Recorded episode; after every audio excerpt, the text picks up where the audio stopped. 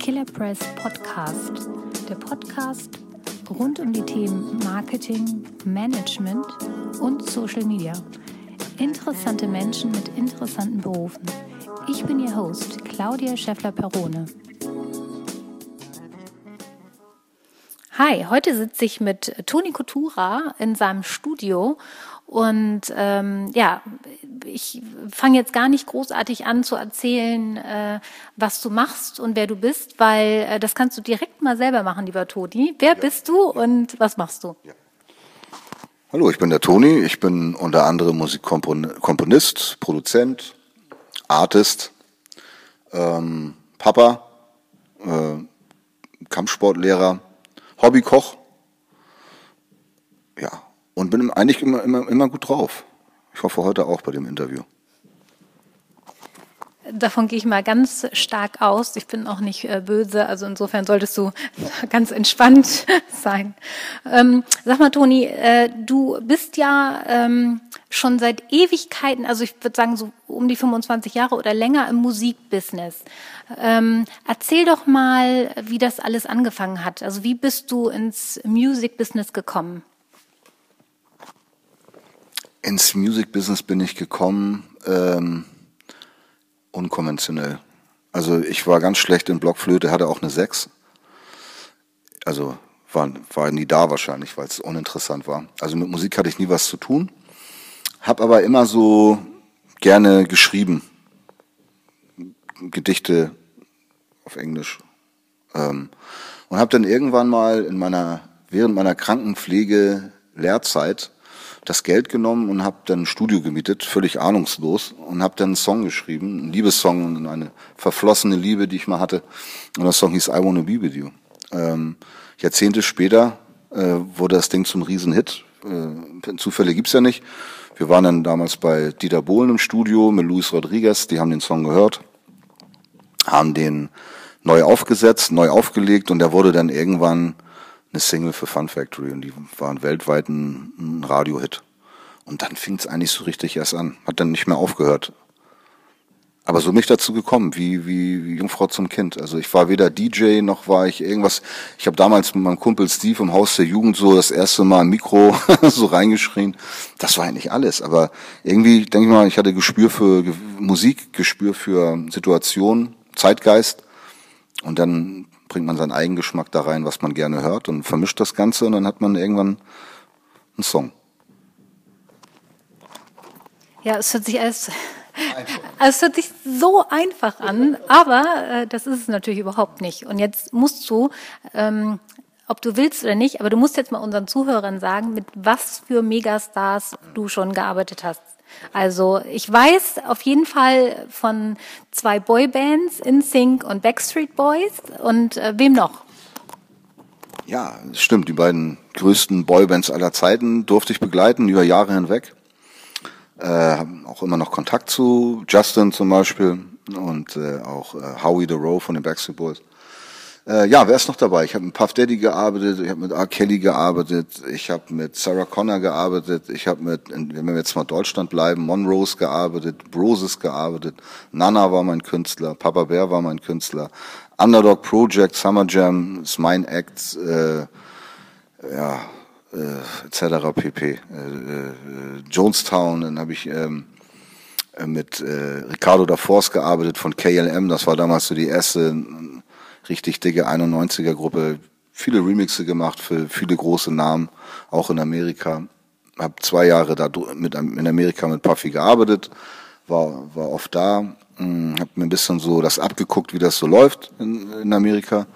Und ich fühle mich einfach nur blessed, weil der kleine Junge aus Hamburg-Jenfeld hatte die Möglichkeit gehabt, mal die größten, die größten Größen der Industrie, Benny Medina zum Beispiel, der Manager von Puff Daddy, der hat ja damals äh, Fresh Prince of Bel Air geschrieben, based so eine, ja, mit denen, den konnte ich einfach mal Sachen fragen. Also das ist so Ice Cube, ja, äh, solche Leute, ne? Und äh, ja, also noch einige mehr, aber mir fallen jetzt, ich fallen jetzt gar nicht ein. Aber das sind so die Leute, mit denen ich gearbeitet habe im musikalischen Bereich. Ähm,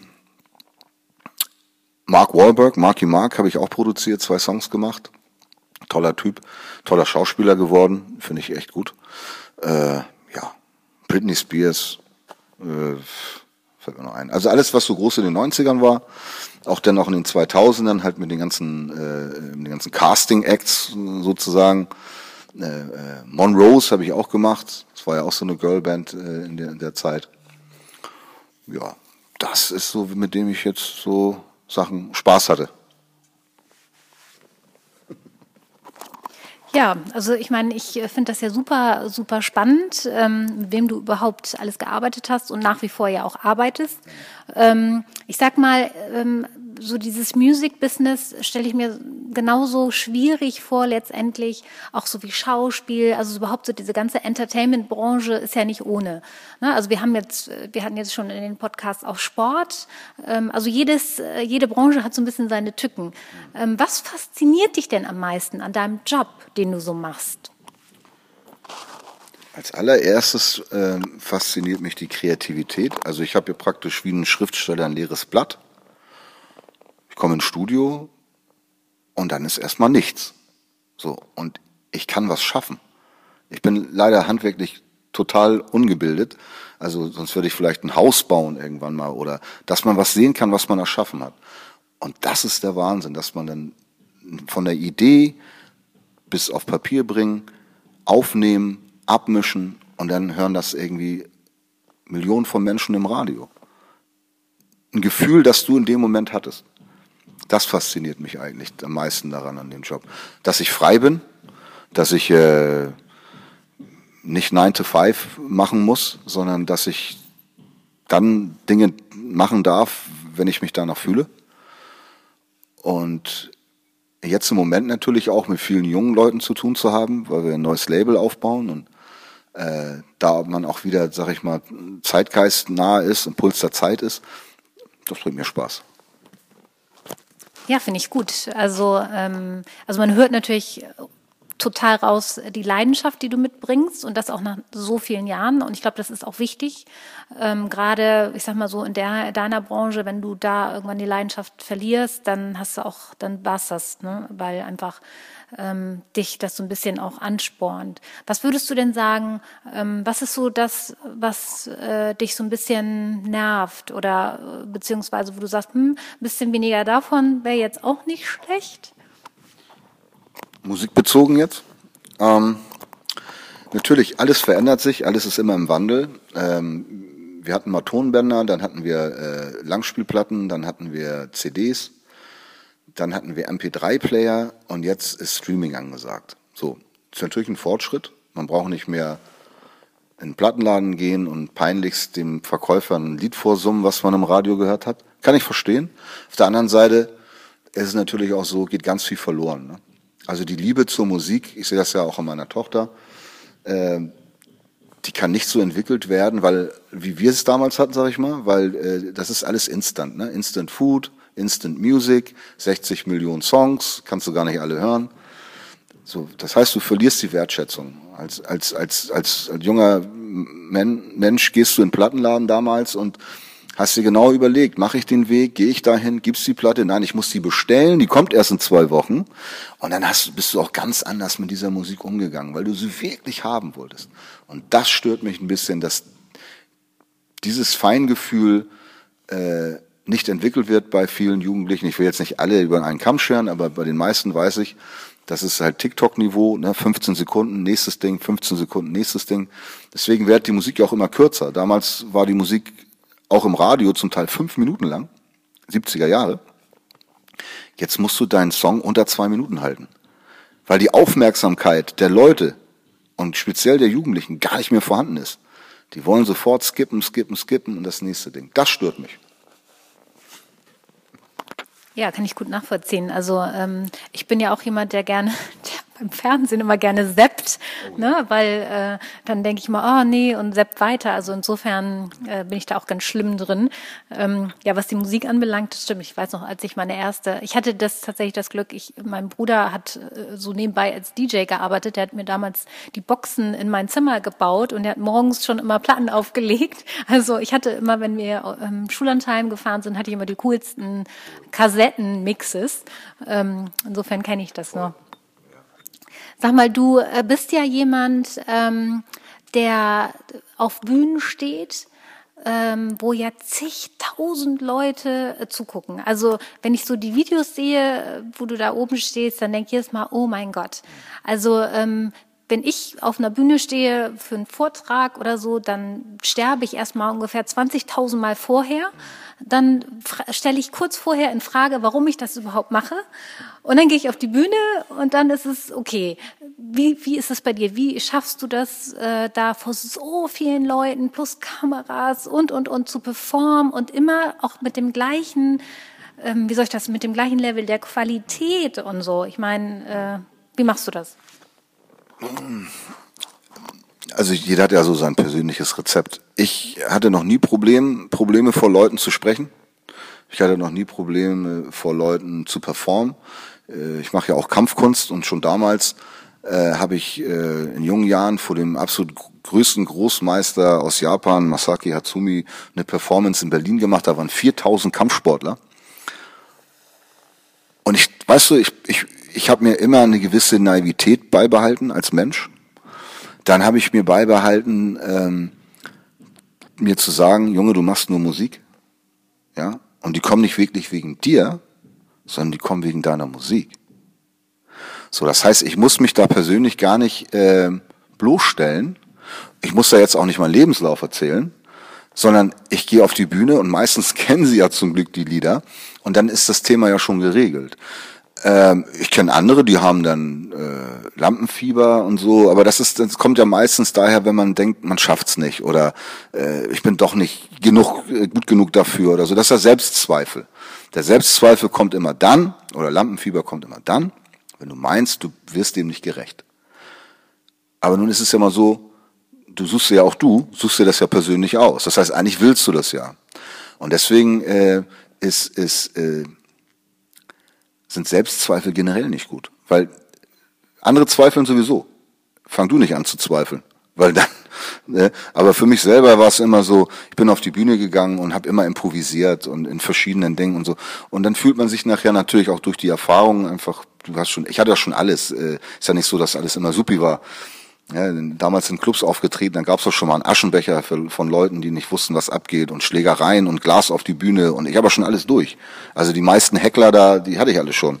Das heißt, äh, da kann ja nichts, da kann mir nichts passieren, wo ich, wo ich und 20.000 Leute. Ja, doch, es, was ich mal ganz gut fand, es gab mal, wir waren, hatten mal einen Auftritt, da waren 20.000 Leute beim Festival. Und dann ist natürlich so, bei den Festivalleuten, die haben natürlich nicht Bock auf jede Gruppe, die da kommt. und dann sind wir aufgetreten.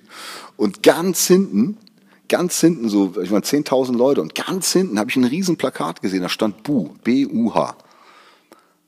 Und da habe ich mir gedacht, Wahnsinn, ne? Das, also da kommt einer mit und macht so, so viel Energie, dass er sowas malt, das mitbringt und dann hochhält. Und dann habe ich mir gedacht, okay, was mache ich jetzt? Weil eigentlich hätte ich auch drüber weggucken können und mir denken können, hey, so. Nein, habe ich gesagt, okay Leute, einen Moment. Wir drehen uns jetzt mal alle um. Drehen uns jetzt mal alle um. Da hat jemand ein super Schild hinten. Der hat, glaube ich, äh, das Konzertdatum verwechselt. Die Kellys waren ja einen Tag danach, Kelly Family. Und das habe ich dann auch gesagt. Ich sage, du bist im falschen Konzert.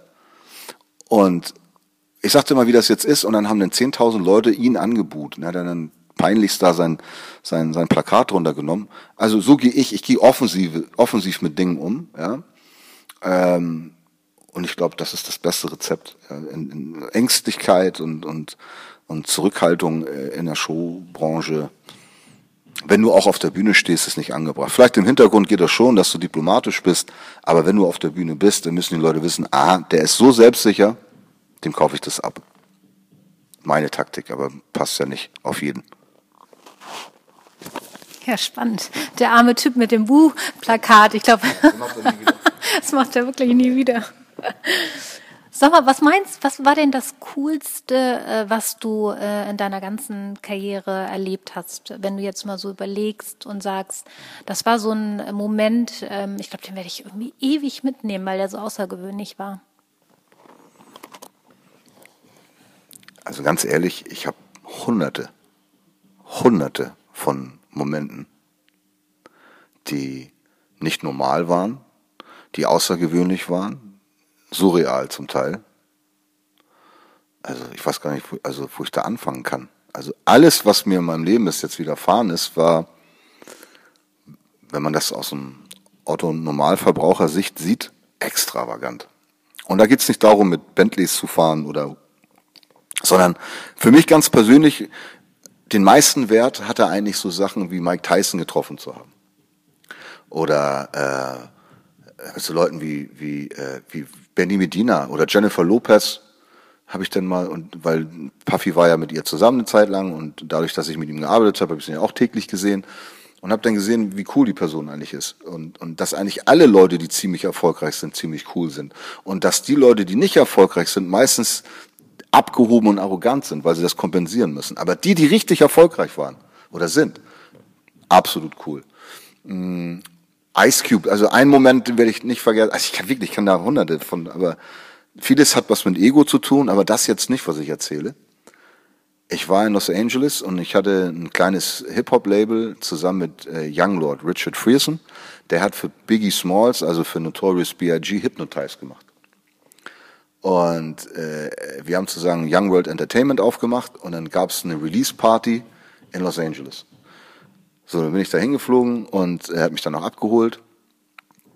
Und er hatte einen Jaguar Mietwagen gehabt, sind über die Brücke gefahren und ist da, Neuwagen, ist die Achse gebrochen mitten auf dem Weg ins Studio und er war völlig panisch, weil, hey, ich, ich habe eine Überraschung für dich, da ist, wir arbeiten mit jemandem und das glaubst du nicht. Habe ich, ja gut, vergessen. Wir sind dann irgendwie Stunden später da ins Velvet Studio angekommen, war Aerosmith im Studio 1. Das war schon mal so real. Ja, also wenn du jetzt davon, also da könnte ich jetzt wochenlang von, also das ist wirklich viele da. Und das Tolle ist ja, mein Kumpel Steve und andere, die waren dabei oft. Das heißt, also die können das dann immer bestätigen, weil viele denken, das kann doch gar nicht sein. Und dann bin ich ins Studio und äh, Young Lord macht den Beat an und ich höre den und so und auf einmal kommt Ice Cube rein. Und da war ich erstmal so. Und dann ist er wirklich auch ins Studio gegangen und hat auf diesen Titel gerappt. Und wenn du ihn dann nicht siehst, weil er im, im Recording Booth ist, denkst du, ja, was fucking Ice Cube.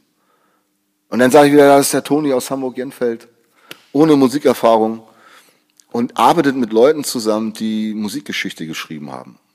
Und dann jetzt mal vielleicht uncooler vereinige, aber für mich trotzdem wertvoll. Ich fand damals Ricky und Poveri ganz toll, diese italienische Band. Jetzt vor zwei Jahren hatten wir einen Fernsehauftritt in Polen. Mit der Band. Leider ist der eine ja schon, äh, ist nicht mehr dabei, weil sein Sohn verstorben ist, der mit dem Schnurrbart. Aber die anderen beiden, also die Dame als auch der Herr, und dann bin ich auch zu denen hin und hab denen gesagt, I'm the biggest fan. I started music because of you.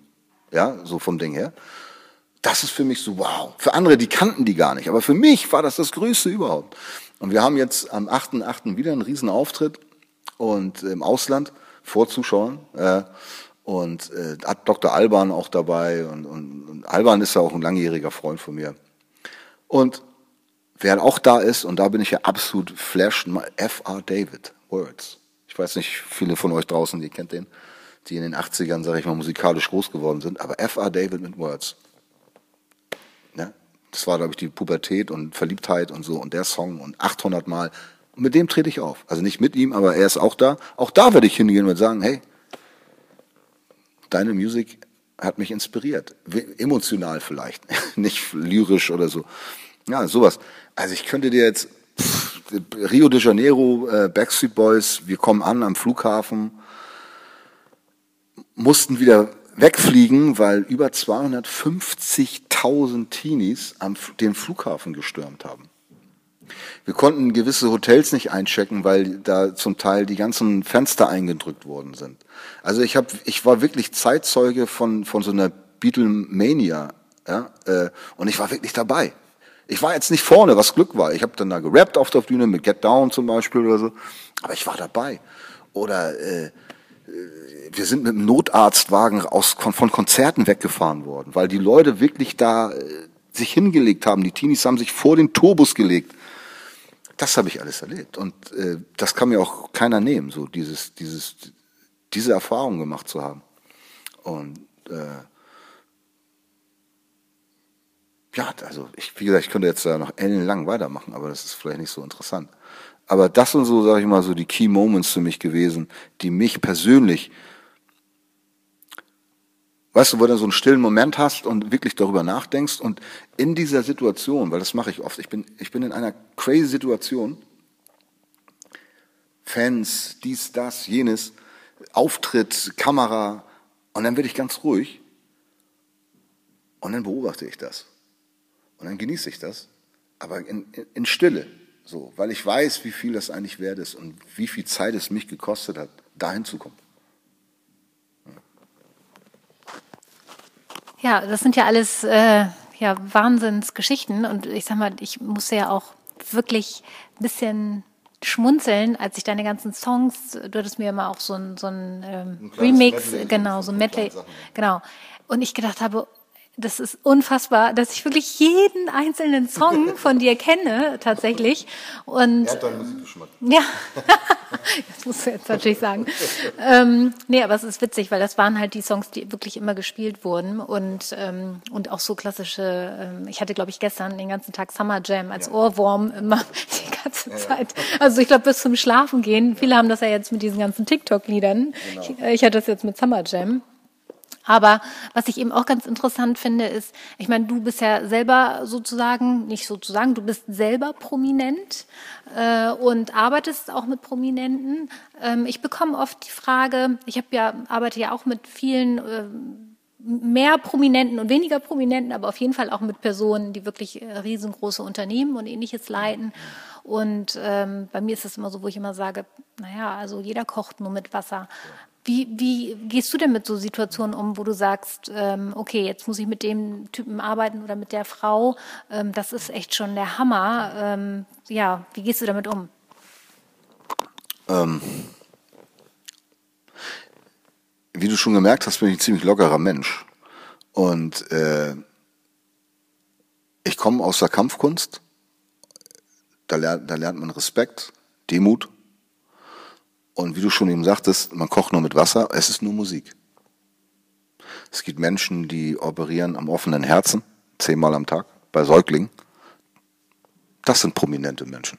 Weil was heißt prominent? Herausragend. So, ich bin nicht herausragend. Meine Meinung. Ich mache Musik, ich äh, freue mich, wenn Menschen Natürlich kommen Leute auf mich zu und sagen, hier und auf unserer Hochzeit haben wir deine Musik gespielt. Oder hier, einige sagt sogar, wir haben unser Kind äh, mit deiner Musik gezeugt, Gottes Willen.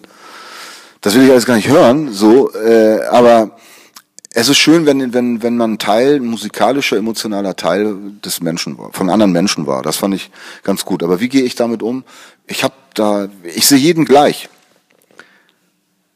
Danach kommt das erst. Also äh, ich arbeite mit Leuten, manchmal weiß ich gar nicht, wer das ist. Und dann danach dann so sagt er, echt, sagt dann jemand, Mensch, mit dem, ja, mit dem, ja, echt, ja. Und dann google ich oder guck und denke, ach so, okay. Aber ich finde dann, wenn man, man muss immer so sein, wie man ist. Ich glaube, da kommt man auch am besten an bei den Leuten, wenn man so ist, wie man ist und nicht irgendwie vorgibt, jemand anderes zu sein oder, oder, oder, oder so starstruck ist irgendwie. Das ist sehr unangenehm. Also für mich selber als auch für andere. Also wenn ich merke, jemand ist starstruck, weil ich, wer bin ich, dass du jetzt, wie low denkst du von dir, dass du meinst, ich bin größer als du? Weil du kannst bestimmt zehn Sachen besser als ich im Alltag oder was auch immer. Es gibt Leute, die, du siehst es nicht an, die haben Hobbys, der baut ein ganzes U-Boot nach. Das sind Skills. Ne?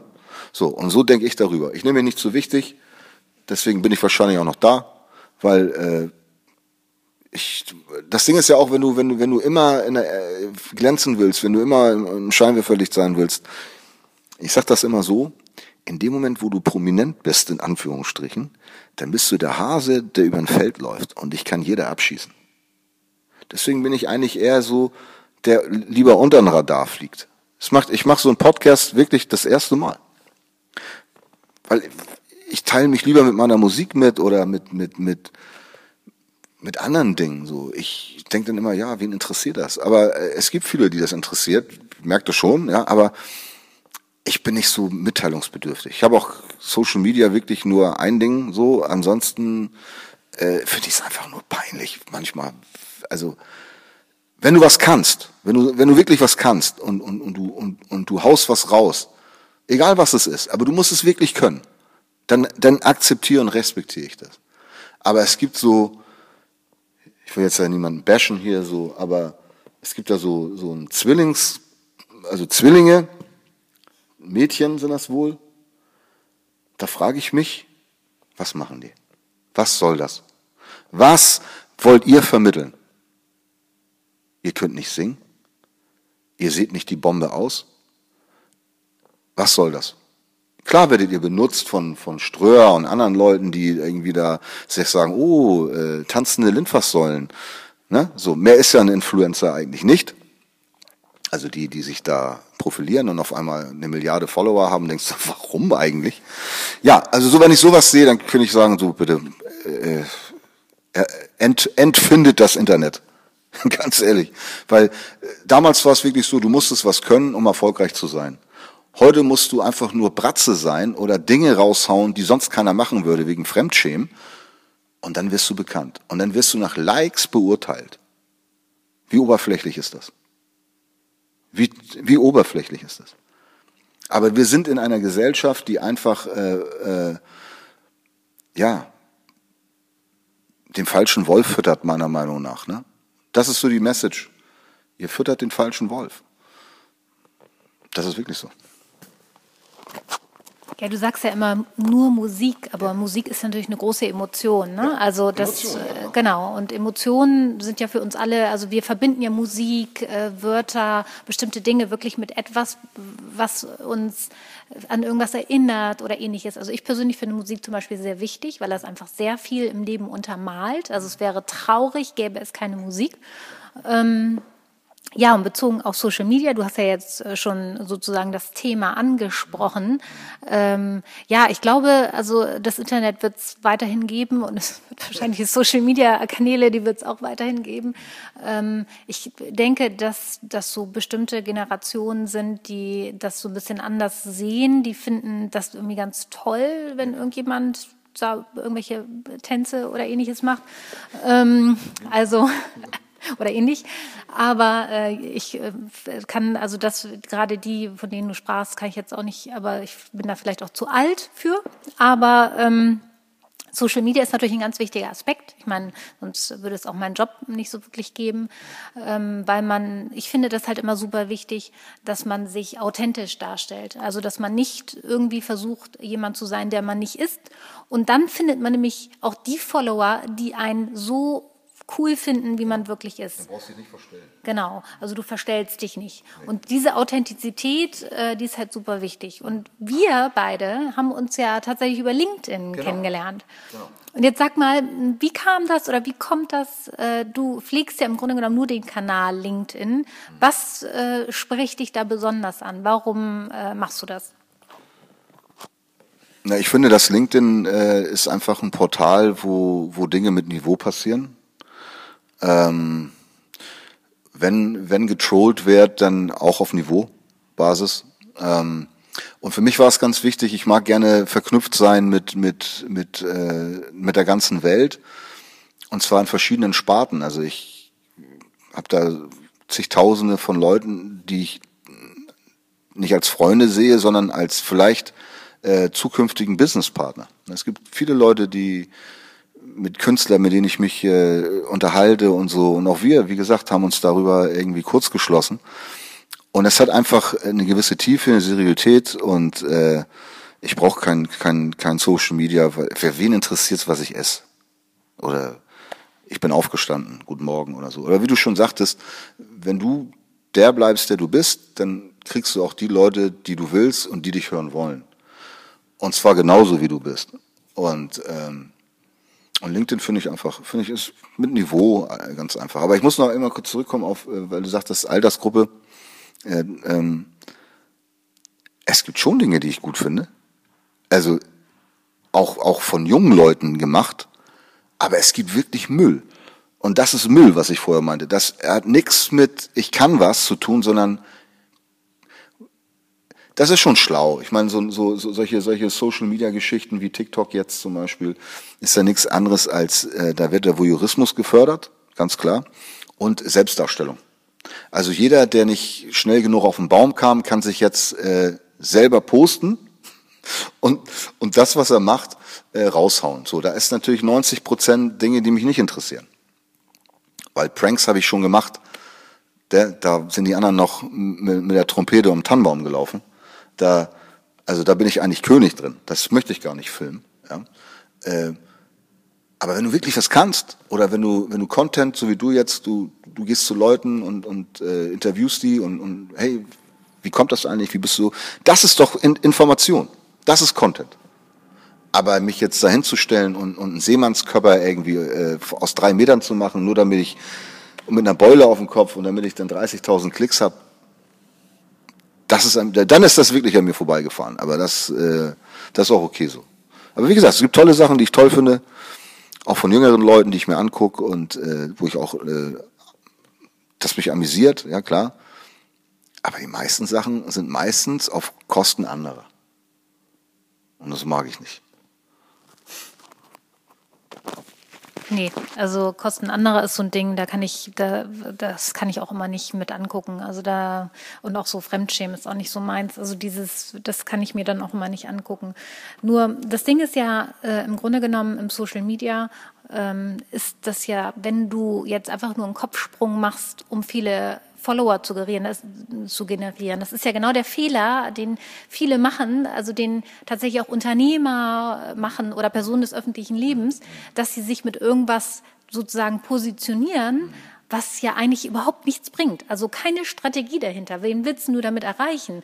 Irgendwelche Leute, die das witzig finden, dass du irgendwie einen Kopfsprung äh, aus 30 Meter machst. Dann äh, nutzt doch deine Strategie in Social Media und mach was, was deine Follower tatsächlich interessiert. Ne? Also wie jetzt zum Beispiel deine Stars, äh, ne, mit denen du ja auch arbeitest, die sind ja auch, also auch sehr J-Lo und so. Und ich folge ihr auch, weil ich das ganz witzig finde. Die äh, zeigt halt ähm, so ein paar Sachen aus der Familie, zeigt aber auch Business, zeigt aber auch ihre neue Platte, aber sie ist konstant, was ihre Strategie anbelangt, weil sie ist eben Sängerin, ne, aber ist eben auch Mutter, Frau und so weiter. Und da ist genau dieses Ding, was ich meine, äh, es muss halt passen. Wenn du nur etwas machst, um irgendwelche Klicks oder Likes zu generieren, dann bringt dich das langfristig kein Stück weiter. Na klar, solche Leute wie JLo, die haben natürlich äh, einen Social Media Advisor Consultant, die wissen ganz genau, die, die, die machen äh, Umfragen, was wollt ihr denn sehen von der JLO, andersrum und über Zeitschriften, um dann wiederum genau das zu bringen. Was ist ja auch interessant. Ob du jetzt Mann oder Frau bist, ist es jetzt, äh, okay, was macht die, was für ein Sport, wie sieht denn das so aus? Weil es wirklich eine Person ist, die ja auch ähm, polarisiert. Nur wenn Menschen polarisieren, sind sie eigentlich für die Masse draußen erstmal wahrnehmbar und dann interessant. Entweder weil du auf der einen Seite der, äh, der Geschichte bist oder auf der anderen Seite. Und äh, ich finde aber, man macht sich dann auch irgendwann hörig, was, was will die Masse? Was soll ich als König tun? Ja? Finde ich gefährlich. Ähm, Strategien, ja, wichtig, absolut. Ähm, die ganze Strategie, wie man Musik verkauft, hat sich ja auch komplett verändert. Komplett. Also hier geht's äh, wirklich darum, äh, so einen 15-sekundigen TikTok-Ohrwurm zu platzieren, um dann daraus einen Künstler nach vorne zu bringen. Das ist natürlich genau andersrum, ist es genau wichtiger. Ja? Substanz, kleine Auftritte, kleine Community, die hast du dann aber auch die nächsten zehn Jahre. Äh, wenn du nämlich nur auf die Kleinen gehst, die werden irgendwann älter, die finden dann ihre Jokes nicht mehr so lustig und dich als Hero auch nicht mehr Follow wert. Deswegen ist es alles immer, die Haltwertzeit ist, ist außer bei JLo jetzt, aber das ist so, die ist ja gemacht. Da ist jetzt da nicht, also Sky is the limit, ne? So ist wie, wie wenn Dwayne Johnson zum Beispiel The Rock, ja klar, natürlich interessiert mir, welche, welche Gewichte nimmt der, äh, weil der ja auch, der symbolisiert ja auch was. Den siehst du in jedem vierten Kinofilm. Ja. The Rock, ich meine, er war Wrestler und so, und das ist schon interessant. Aber ich finde, dass ganz viele Leute, die so uninteressant sind, auch uninteressante Dinge posten, die dann aber trotzdem Follower haben, wo ich mich frage, wie machen die das? Weißt du, was ich meine? Das ist so, so absurd zum Teil. Dann habe ich aber gehört, ah, die kaufen die? Ach so. Aber dann folgen die nicht. Die, die, die, die können dir ja gar nicht folgen. Du hast da eine Zahl. Dann habe ich gehört, nee, jetzt geht es darum, wie viel kommentieren ist viel wichtiger, weil das sind die wirklichen Follower. Das weiß keiner so genau. Aber ich weiß, ich gehe immer wieder zur Basis zurück und sage, ich muss gute Musik machen, weil ohne Musik bringt alles andere gar nichts.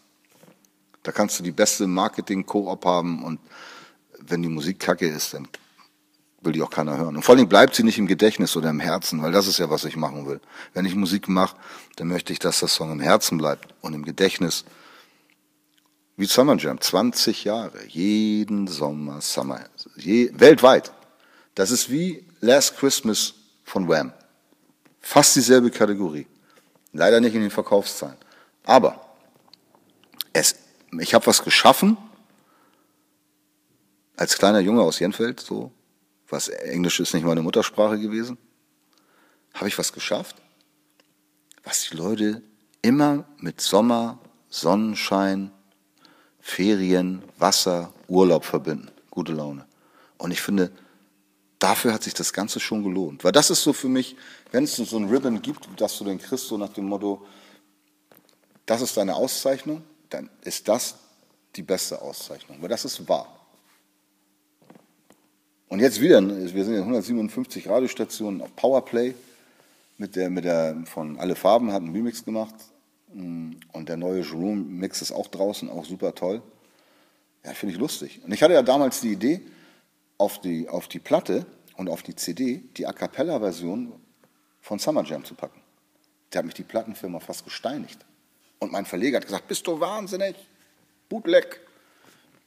Na, aber was passiert? Du gibst jedem DJ die Möglichkeit, seine eigene Interpretation dieses Titels zu machen und dann auch zu spielen. Das heißt, du wirst immer im Gedächtnis bleiben. Und das hat sich jetzt seit, ich glaube, es gibt über äh, 241 Coverversionen von diesem Titel in sieben verschiedenen Sprachen. Also, das ist, das ist schon cool. Ja, also äh, bei Preisen musst du dich ja nur nicht verstecken. Du hast ja zig verschiedene Preise äh, international. Also ähm, ja, und wie gesagt, um was äh, das ganze Social Media angeht. Also ich glaube tatsächlich, dass, mh, mm, dass du Nee, ich glaube, ich weiß es, dass du interessant bist für die Leute und die bestimmt mehr aus deinem Privatleben sehen würden. Aber ähm, es muss natürlich zu dir passen. Du musst da Lust zu haben. Es ist einfach, es ist immer Arbeit und so. Aber ähm, du brauchst da gar nicht hier so low sozusagen zu laufen, weil ich bin mir 100% sicher, dass du definitiv genug Leute hättest, die das super interessiert, was du gerade isst so, ja. und wo du gerade hingehst. Oh ja.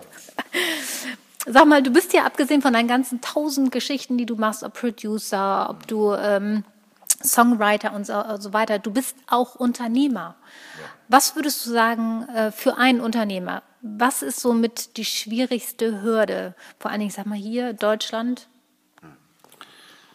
Generell als Selbstständiger ist es ja so, wenn du, es ist manchmal einfacher, Dinge zu erreichen, aber viel schwerer, sie zu behalten. Maintaining. Ja, ähm, das ist als Unternehmer schwierig, weil viele Leute denken, wenn sie, das ist wie hier in der Kampfkunst, fängst an, hast irgendwann Schwarzgurt und hörst auf zu arbeiten, da hörst du auf zu trainieren. So und die meisten Leute, die haben es dann geschafft im, im, in ihrem Job oder im Berufsleben oder ihre Firma und ruhen sich dann aus. Nicht wirklich, aber so der Ehrgeiz ist nicht mehr ganz so da. wir haben das jetzt hier, guck mal, alles nach vorne gebracht, es läuft doch alles super.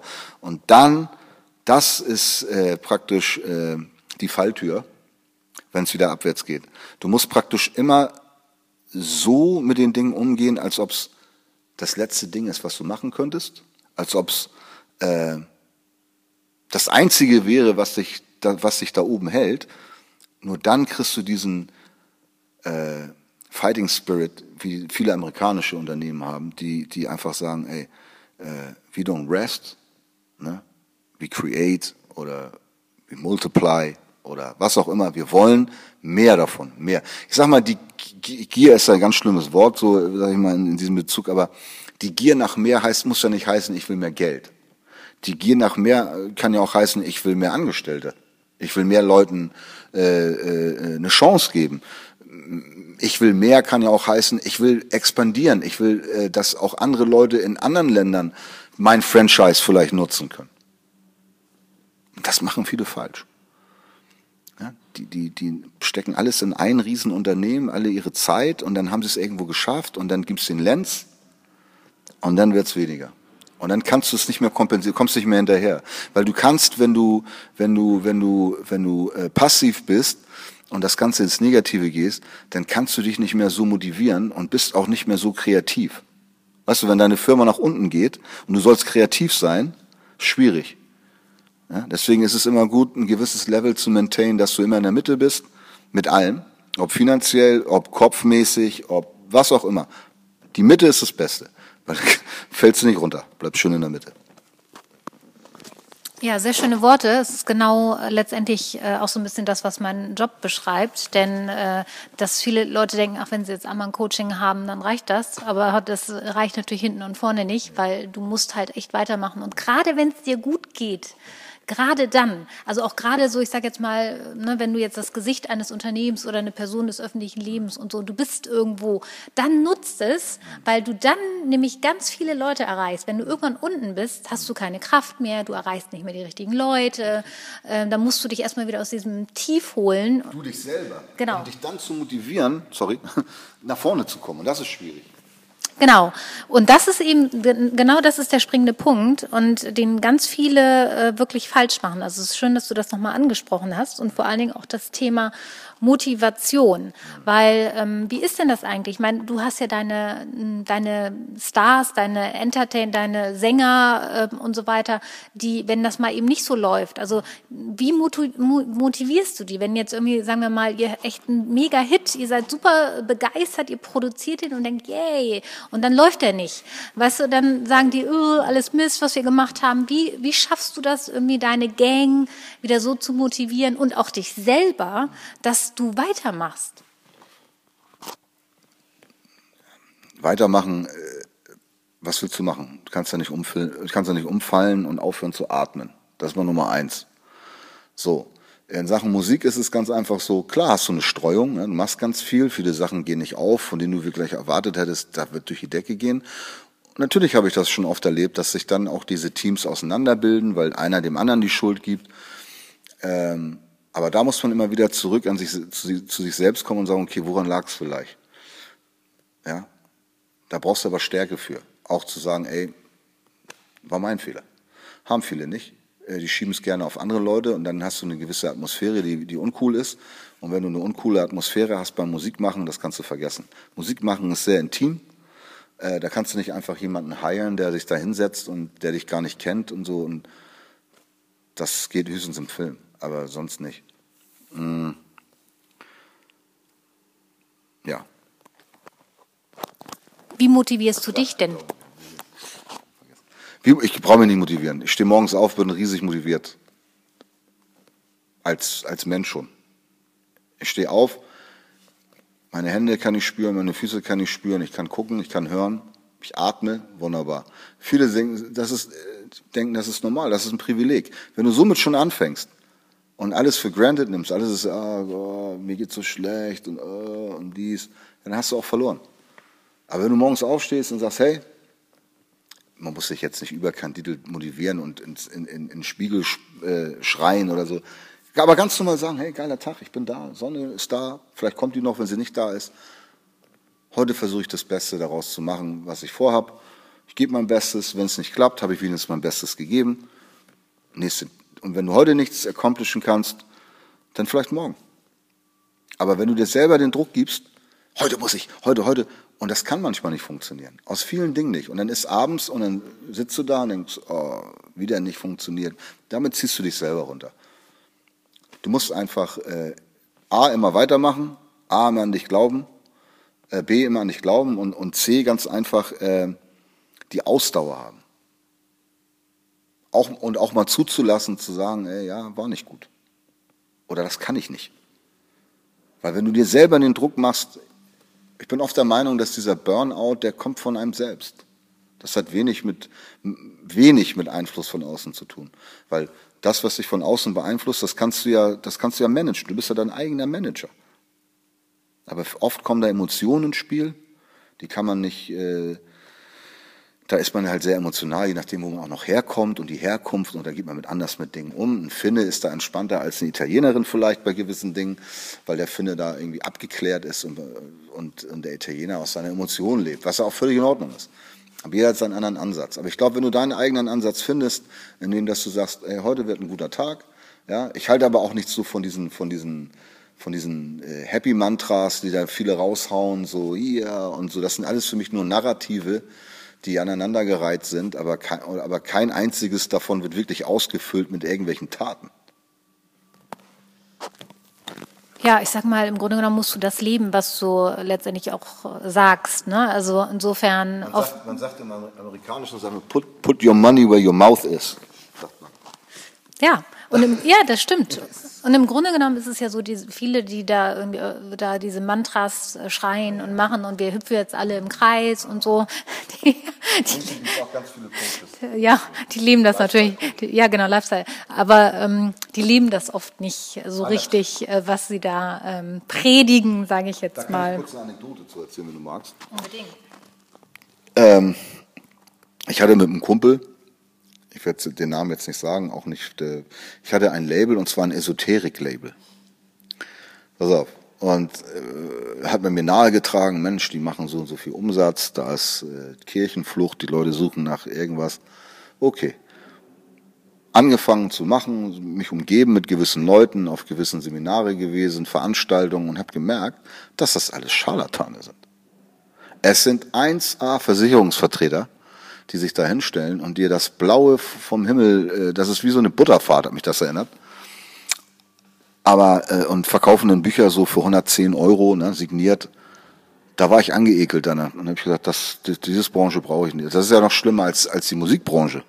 Da musst du ja wenigstens was können. Ja? Aber wenn du dann da jemand bist, der dann da irgendwie Leute voll lallt mit, wie oft bist du denn reinkarniert und ich 110 Mal und so. Ich denke nicht, dass ich daran nicht glaube. Es geht nur darum, die Person, die versucht mir das zu verkaufen, glaube ich nicht. Ja? Warum? Weil ich genau weiß, wie der sich nach der Show verhalten hat. So. Und dann ist es natürlich immer, finde ich es schade, brutal, wie die Leute in ihren Sorgen allein gelassen werden, weil die haben ja Nöte und deswegen und Ängste, deswegen kommen sie ja zu solchen Sachen. Deswegen kaufen sie sich diese Bücher, weil sie ein Problem haben. Und dann stehst du da und gaukelst dir eine Hilfe vor, an die du selber nicht glaubst und auch nie funktioniert hat.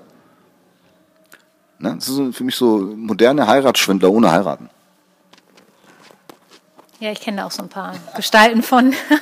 Tatsächlich. Ich finde, für mich ist immer so ein bisschen das Beispiel eines Clowns, der mir immer lustig ist, aber im Hin so, wenn er dann seine Maske, genau. Und das ist so ein bisschen, äh, das sehe ich ganz oft bei, bei diesen super super happy Bühnendarsteller. Aber naja, aber die sind halt, jeder hat so sein, seine Bewandtnis, seinen, äh, seinen Platz ähm, und die haben ihren. Was würdest du denn sagen, ähm, das ist immer so meine Standardfrage, was würdest du sagen, macht eine gute Führungskraft aus? Ich meine, du bist ja letztendlich, als Unternehmer bist du ja nun auch Führungskraft und du hast auch schon mit vielen Leuten sozusagen auch zusammengearbeitet. Was würdest du sagen, was macht das aus? Es kommt ja immer darauf an, in welchem Feld du dich bewegst. Aber ich bin der Meinung, ich kann ja nur von mir reden, ich war zum Glück noch nie in einem wirklichen Angestelltenverhältnis außer meiner Ausbildung oder wenn ich im Kino gejobbt habe. Ich habe im Kino Karten abgerissen und so und habe hab, äh, äh, die, die Seele vom Popcorn befreit und Eis verkauft. Ähm, du musst auf jeden Fall erstmal ehrlich sein. Auch ist natürlich schwierig bei Corporate Companies, äh, wo du derjenige sein musst, du sagst, you're fired, dass du da irgendwie trotzdem. Aber ich glaube, wenn du eine gewisse Ehrlichkeit behältst, eine Menschlichkeit behältst, dass die Leute, die für dich oder mit dir arbeiten, ganz einfach erkennen, dass du es ernst meinst und ein offenes Ohr hast, die Leute nicht hintergehst, auch mal den Rücken stärkst, hm. Interesse zeigst, weil es ist ja mal so, äh, äh, acht bis neun Stunden ist diese Person in deiner Firma. Und das ist ein, große, äh, ein großer Teil des Tages oder des Lebens und für lange Zeit vielleicht. Das heißt, da muss Menschlichkeit passieren. Und das äh, missfällt mir bei ganz vielen Firmen, wo es da einfach nur um Image geht und wie schnell komme ich nach vorne und Mobbing und äh, Mobbing von Chefs etc. Ich meine, Stromberg hat uns das ja bestens vorgemacht. Ja, also die, für mich Mecker des, des, des Mobbings. Und so ist der Mensch eigentlich. Und ich glaube, wenn du eine Führungsposition, ich habe viele kennengelernt in Führungspositionen. Ich habe den, den, den, den Präsidenten von Motown kennengelernt, George Jackson. Ich war absolut angewidert, ja, äh, weil wie der mit seinen Leuten umgegangen ist und, und alles und so. Nur weil du jetzt ein 500 Quadratmeter Büro am Eckhaus vom Polygam-Gebäude hast und guckst auf den Hudson, du hast die Firma nicht aufgebaut. Du bist der Präsident der Firma. Du hast nicht geschwitzt. Du bist nicht äh, draußen auf den Straßen, hast die, hast die CDs verteilt als Street Squad. Finde deinen Platz. Auch als Chef, als Führungsposition. Versuch, als, man hört ja immer gerne Team, der ist nur ein Team und all sowas. Das sind alles Floskeln. Jedes Team braucht einen Anführer. Ist so. Weil irgendeiner muss die Entscheidung machen, ja oder nein. Wir können sie nicht alle gleichzeitig machen. Und eine Firma ist, ist, äh, ist jetzt auch keine Demokratie irgendwo. Ne? Weil die Leute sind abhängig von Umsätzen, die Leute sind, die Firma ist abhängig davon, du bist davon abhängig, dass die Firma Umsätze macht, damit du auch dein Salary, dein Geld bekommst. So, das ist eigentlich ein Miteinander. Und das Miteinander oft bei so, mit, selbst nur bei mittelgroßen Firmen, ist nicht so da. Da geht es darum, dass man äh, da gibt Zahlen äh, vor Menschen und so. Das ist überhaupt nicht mein Ding. Das ist der Grund, warum ich sowas nie machen könnte. Äh, also und ich bin und ich kann das sagen. Also ich habe ich habe ich habe wie gesagt mit mit mit 24 äh, die, das größte Label in Deutschland gehabt. Wir hatten 24 Angestellte. Leider war ich da äh, kopfmäßig noch nicht so weit. Ich habe das anderen Leuten überlassen. Äh, Doktor der Econ Economy, ja, äh, der dann da Leute eingestellt hat, wo ich im Nachhinein dann irgendwie und leider hatte ich dieses Wissen damals noch nicht. Da war man auch noch zu jung. Wie willst du denn als 24-Jähriger denn 36 oder 40-Jährigen sagen, was er zu tun hat? Schwierig. Natürlich hat man dann damals schon eine gewisse Aura um sich gehabt von Erfolg und das war dann ein bisschen einfacher.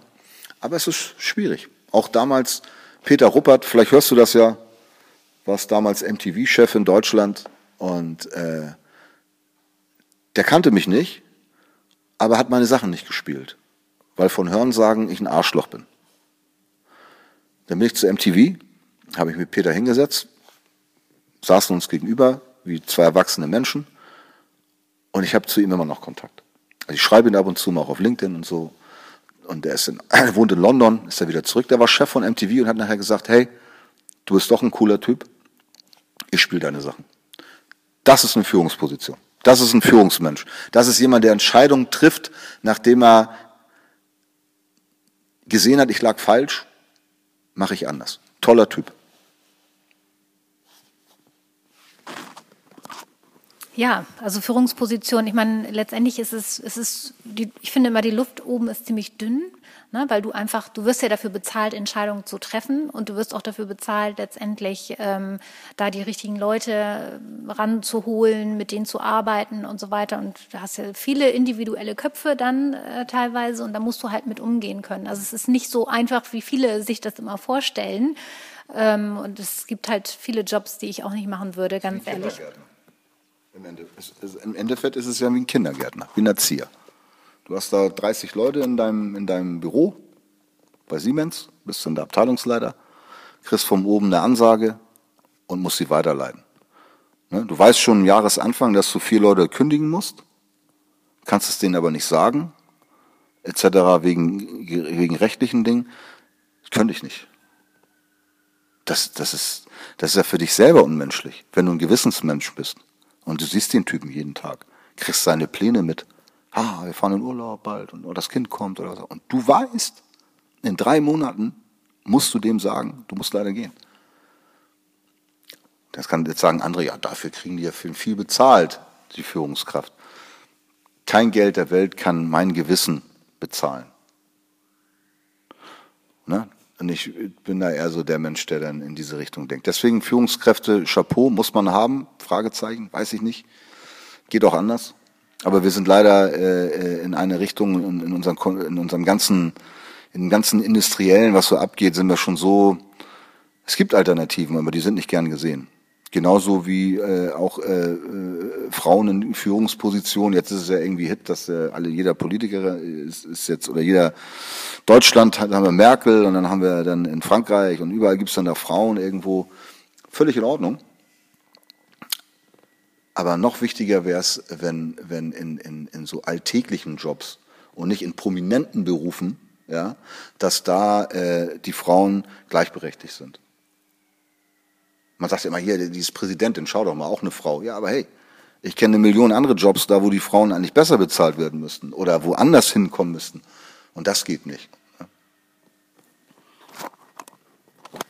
Ja, wichtiges Thema. Frauen in Führungspositionen oder überhaupt Frauen in äh, Schlüsselpositionen, die letztendlich gerne mal übergangen werden. Das ist sowieso, ich glaube, never ending story. Also das äh, teilweise sind wir da echt noch Jahrhunderte zurück, meiner Meinung nach. Ähm, du hast ja da, darüber geredet, ähm, dass äh, hier mit Plattenlabel und ähnlich. Mhm. Und wir sind jetzt praktisch schon an der letzten Frage angekommen, mhm. beziehungsweise, ja, letzte Frage. Das ist so, was sind deine Projekte? Also ich finde es super spannend, weil du hast es immer nur so ein bisschen ähm, ja, angedeutet, mhm. aber noch hast du ja nichts dazu gesagt. Nee. Also, was sind deine Projekte? Also, meine, unsere Projekte, ich man macht ja selten alles alleine sind auf, äh, ist einmal, dass wir äh, gerade einen Song raus haben, ähm, den Steve und ich selber gesungen haben, auch ist eigentlich ein Spaßprojekt, Nighthead heißen die. Und, äh, und wir haben uns überlegt, wir machen jetzt auch eine Plattenfirma, die heißt Nighthead Records. Wird so wird die heißen, komplett digitaler Vertrieb, haben gewisse Partner schon dabei, wo wir das, wir werden da auch Streamingdienste machen, werden auf Twitch sein, wir werden also ich werde nochmal plattenfirmenmäßig angreifen, so. Da habe ich, da hab ich total Lust drauf. Dann ähm, werde ich oft von Leuten auch angeschrieben, auch auf LinkedIn, so ob ich nicht mal ein Buch schreiben will. Ich kann kein Buch schreiben, ja. Ich bin da ganz schlecht drin. Äh, bieten sich auch Leute an, aber auch da wiederum, ne, ist das so wichtig? Weiß ich nicht. Dann ähm, Underdog Project, ganz klar, machen wir ein neues Album, wird auch ein neues Single kommen. Ähm, äh, ich habe ja eine Kochshow gehabt. Die ist leider nicht äh, geehrt worden wegen gewissen Dingen, aber ich bin ja Hobbykoch und koche alles, was du willst. Und wir haben so einen Foodtruck und da werden wir praktisch ähm, äh, Tonys Foodtruck Cooking mit Celebrities machen. Haben wir schon angefangen, dann kam Corona dazwischen, also irgendein Celebrity, den ich gut kenne oder auch nicht gut kenne, den lade ich zu mir ein. Und dann kochen wir was zusammen, was man in so einem Foodtruck kochen kann auf die Schnelle. Und dann interview ich den, aber von, von einer anderen Perspektive aus und koch halt dabei. Und so, weil ich es wirklich toll äh, finde und wir das gerne mögen. Das geht mit Feuer TV, machen wir das. Und ähm, ah, das sind eigentlich haben wir so viele Pläne jetzt. Also, aber kon konkret sind ist, ist das, was wir machen wollen. Und äh, natürlich sind wir dann auch äh, mit Fun Factory unterwegs, äh, weltweit, wenn, wenn Frau Corona das zulässt. Und äh, Pläne, Pläne, Pläne. Ja, wir haben hier die Sportschule, äh, das ist das, äh, das Bujinkan Dojo in Hamburg, ähm, wo wir auch äh, kleinen Kindern so Anti-Mobbing-Sachen beibringen. Äh, ich gehe auch in Schulen und gebe so äh, Präventions- Kurse in Sachen Gewalt. Äh, wir geben hier Frauen Selbstverteidigungskurse, Anti-Rape System. Ähm, ja, so viele Dinge. Meine Tochter wird 14. Das ist, glaube ich, das Wichtigste von allen. Ja, spannend. Also ähm, ich weiß gar nicht, wo ich da anfangen soll. Es sind ja so viele spannende Projekte. Auf jeden Fall, denke ich mal, wirst du da noch einige Ohrwürmer produzieren. Äh, ja, mit Sicherheit. Und ähm, was soll ich denn, also ich sag mal, wir werden ja in den, ich werde ja in den Showlinks ein paar Links äh, ja. zu deiner Person ja. einfach posten, ja. dass die Leute einfach mal daran teilhaben können, was so in nächster Zeit abgeht bei dir, ne, dass sie auf den neuesten Stand gebracht werden. Es hat mich sehr gefreut, ähm, dich hier persönlich zu treffen und das nette Gespräch zu führen. Und ja, spannend, sage ich nur. Ich habe zu danken. Tolle Fragen. Ähm, total, auch für mich sehr interessant mal, so was so wichtig ist oder was in den Köpfen der Leute so vorgeht, was die mich interviewen wollen. Ähm, war toll, sehr kurzweilig und kann man nochmal wiederholen. Vielen Dank. Killer Press Podcast. Hat euch der Podcast gefallen? Dann gerne kommentieren und bewerten. Für mehr Infos geht gerne auf meine Seite killer-press.de. Bis zum nächsten Mal.